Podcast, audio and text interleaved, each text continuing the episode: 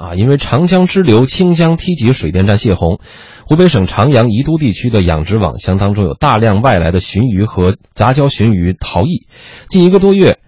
江西渔民频频误捕鲟鱼。专家表示说，鄱阳湖是否受到影响，还需要等待评估报告。我们来听记者报道。据农业部长江办专家组前期调查报告显示，受七月十九日泄洪时的洪水冲击，湖北长阳、宜都地区总重量约零点九八万吨的养殖鲟鱼死亡或大量逃逸。相关负责人表示，这些鲟鱼已扩散到长江中下游干流中，洞庭湖、鄱阳湖都有。逃逸的外来鲟鱼、杂交鲟鱼数量远远超过中华鲟的野生种族数量。专家说，长江本地鲟类包括白鲟、中华鲟和达氏鲟三种，而中华鲟被誉为水中大熊猫，列入国家一级重点保护动物。如果这些外来鲟鱼与中华鲟等杂交，可能造成纯种中华鲟难觅。目前，农业部长江办已组织多位水生生物专家，对清江鲟鱼逃逸事件展开调查和生态影响评估。与此同时，江西近年来每年都会发生鲟鱼被渔民误捕的现象。今年九月二日、六日和九日，在鄱阳湖永修县吴城镇，有渔民误捕到八条类似中华鲟的怪鱼。余干县、鄱阳县等滨湖渔民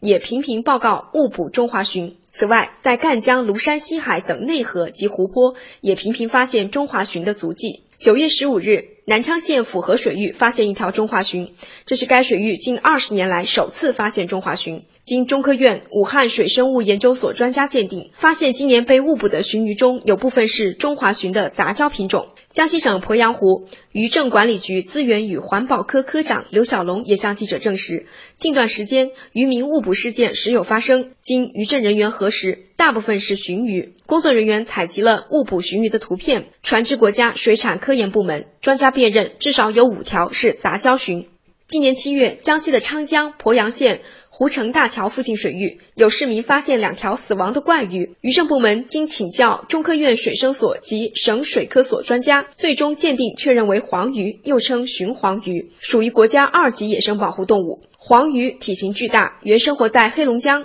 为肉食性，在自然情况下，黄鱼不会来到长江和鄱阳湖。若外来鲟鱼形成种群，会与长江土著鱼群抢食物、抢地盘。目前，江西省渔政局高度重视，只要发现有渔民误捕鲟鱼，第一时间到现场采集详细信息，配合农业部长江办组织的专家展开调查和风险评估，并多次与农业部长江办沟通。农业部相关部门正抓紧汇编相关鲟鱼的图谱，以便让渔政人员和渔民在误捕后能及时辨认出鲟鱼的具体身份。江西省鄱阳湖渔政管理局资源与环保科科长刘小龙说：“近期被误捕的鲟鱼是不是从湖北逃逸而来，暂时不得而知。鄱阳湖在这次事件中是否受到影响，还需要等待有关部门的评估报告。”